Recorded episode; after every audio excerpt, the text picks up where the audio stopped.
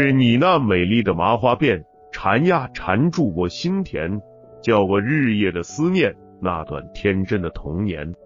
忽然被电台飘出的老歌惊醒，哼唱之间，思绪一下子将不惑之年的我拉回到那条曾经破乱不堪的街道，拉回到那个大喇叭做操的电压中学。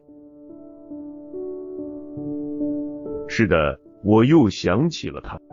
其实每到过年都会去电亚镇上办年货，镇上只有一条主街，由南向北穿湖而过。说它是街不如说就是密集的房屋，夹着一条并不宽敞的水泥路，像极了汉堡中间夹着热狗的样子。我的三年初中就是在这条街上度过的。细想起来，文长的算不上惊艳，只是让人觉得非常干净的那种。尖尖的下巴，个子不高，皮肤白皙而水嫩。最引人注目的还是那对清澈见底的大眼睛，水汪汪的，像会说话一样，让年少懵懂的我们充满了想象。印象中第一次碰见他时，我们没有言语，我甚至连头都没抬。也许是因为在那个周日的下午，我背着十几斤的背篓翻山越岭，走了近十里的才来到街上。实在累得抬不起头来，也许不是那时的电亚中学住宿生需要自己背着米，带着菜出学校，一个星期才能回家。记得我背着米从粮管所坡上爬上去的时候，他和另一个女生挽着胳膊说笑着走下来，擦肩而过的瞬间，他侧目一笑，那眼睛犹如一汪冰凉的泉涌，泼得我浑身一麻。背篓下的头不自觉埋得更低了。小时候家里穷，有点胆小，加之个子不大，基本上走路都是低着头的，为此还挨了不少批。一直到后来当了兵才改过来。那时不知是我太狼狈，还是别的缘故，总感觉我走过了很远，他俩还在回头看我，捂着嘴偷偷笑。后来等我再悄悄回头时，他们已经穿进人流中，白底红花的衬衫在人群中分外显眼，两个马尾辫一晃一晃，像蝴蝶一样，很快飞走了。文和我都分在五班，这是我没有料到的。从初一到初三，虽然我从第一次见到文。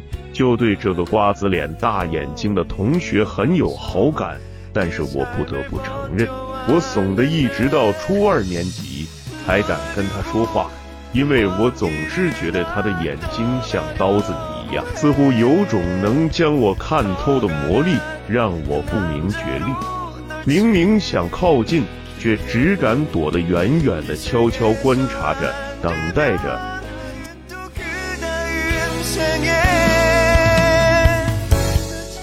我记得语文真正意义上走近是在一九九七年，这一年香港回归祖国怀抱，全国上下欢呼雀跃。这一年我家也发生了变化，装上固定电话。这对于当时的我来说，真的算得上是件大事。那时候农村家庭很少有人装电话，不仅拉线极其复杂，而且价格非常昂贵。不知什么原因，我们家就装了一部白色的听筒，一拿起来就嘟嘟作响，听着比任何音乐都美妙。刚装电话的那会儿，感觉自己精神气爽，恨不得逢人就说家里装电话的事。在学校也就感觉腰杆直了好多。于是，在一个晚自习的时候。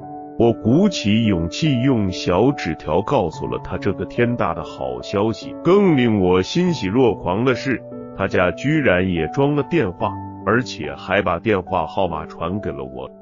当天晚上，我紧攒着那张纸条翻来覆去，想象着我们第一次通电话的情景。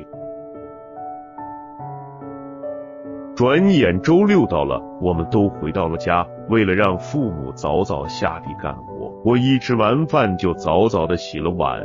父亲一走，我便悄悄来到电话旁，准备给文打电话。可听筒拿起来又放下，紧张到不知如何是好。正无所适从时，电话响了，以为是文打来的，可接通后，耳边却传来了大伯的声音，以至于后来大伯说了什么我记不清了，只记得挂完电话，我攒足劲拨通了文的电话。当那头传来一个女人的声音时，我像扔烙铁一样迅速挂掉电话跑开了，再也不敢去拨那个号码。后来还是父亲喊了在外玩耍的我，接到了文回过来的电话。他说他妈不知道是谁打通了电话却不讲话，猜着是我就回了。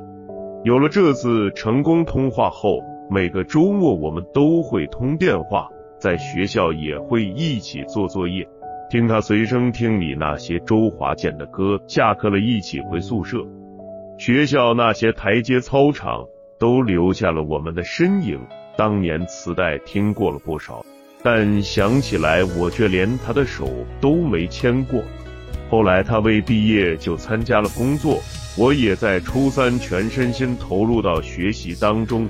慢慢的就淡忘了，一直到十几年前，在宝康县城的大街上遇见了他。那时我刚好从部队探亲休假，他一眼就认出了我。寒暄过后，他邀我去了 KTV，几首歌没唱完，我就借故离开了。我无法接受那个曾经那么纯净的女孩，如今浓脂艳唇、短裙齐披的翘着二郎腿在我眼前。更不想让这样的形象替换了脑海里那曾经的回眸一笑，楚楚动人。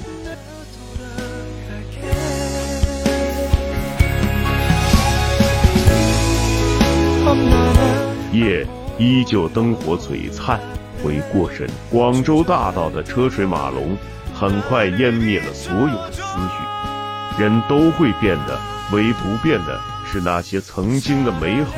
纵然再次神归那个小土坡，纵然回头再也找不见那个花衬衣的女孩，我仍然希望你在某个角落一切都好。垂垂老矣时，还会想起那个曾经的飞偶少年。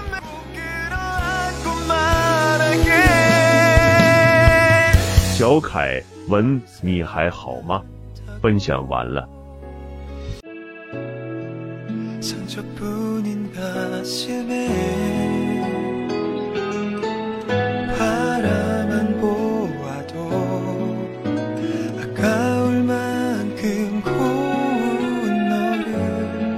读美文，品人生，看世界，打开心灵的锁。小伙伴们，下期再见。 잠이 맥혀도 너 하나 떠올리면서 이 삶을 버텨왔는데